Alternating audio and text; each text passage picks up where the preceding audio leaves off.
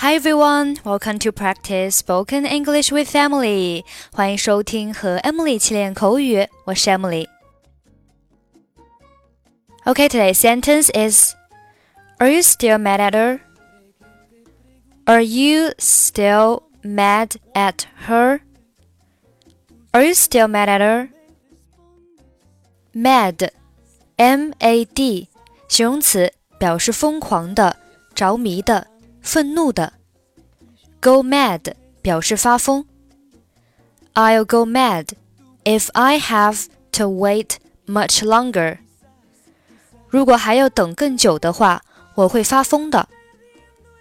Be mad at somebody 表示生某人的气。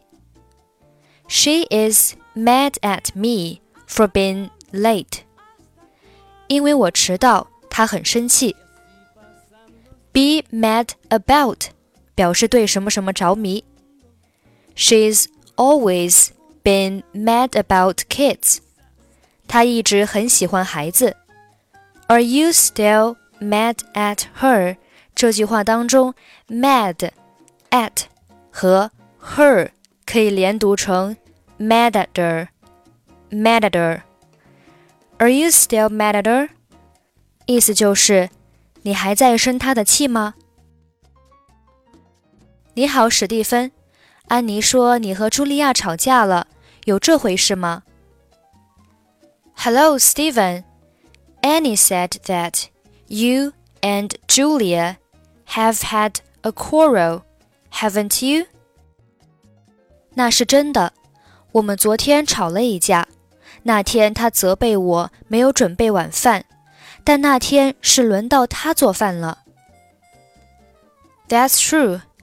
We had an argument yesterday. She blamed me for not preparing the supper that day, but it was her turn to cook the dinner. 这就是你们吵架的原因。That's the reason why you fought. 没错。Yes. 你们两个总是为一些小事争吵。You two are always quarreling over little things. 那件事不是我的错，可是他竟然对我说：“你真丢人！”我都要气炸了。That wasn't my fault, but she said, "You are a disgrace to me." I'm about to explode. 你现在还在生他的气吗？Are you still mad at her？老实说，我不生气了，而且还有点后悔我做的事。To be honest, I'm not, and I regret a little what I have done. 你会向她道歉吗？Will you apologize to her？不可能。 应该道歉的是她。No way, it's her who should apologize. Hello, Steven. Annie said that you and Julia have had a quarrel, haven't you? That's true. We had an argument yesterday. She blamed me for not preparing the supper that day, but it was her turn to cook the dinner. That's the reason why you fought?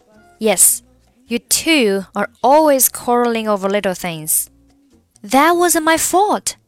But she said, You are a disgrace to me. I'm about to explode. Are you still mad at her? To be honest, I'm not. And I regret a little I've done. Will you apologize to her? No way. It's her who should apologize. Okay, that's it for today. 获取节目完整文本，欢迎关注微信公众号“英语主播 Emily”。 I'm Emily. I'll see you next time. Bye bye.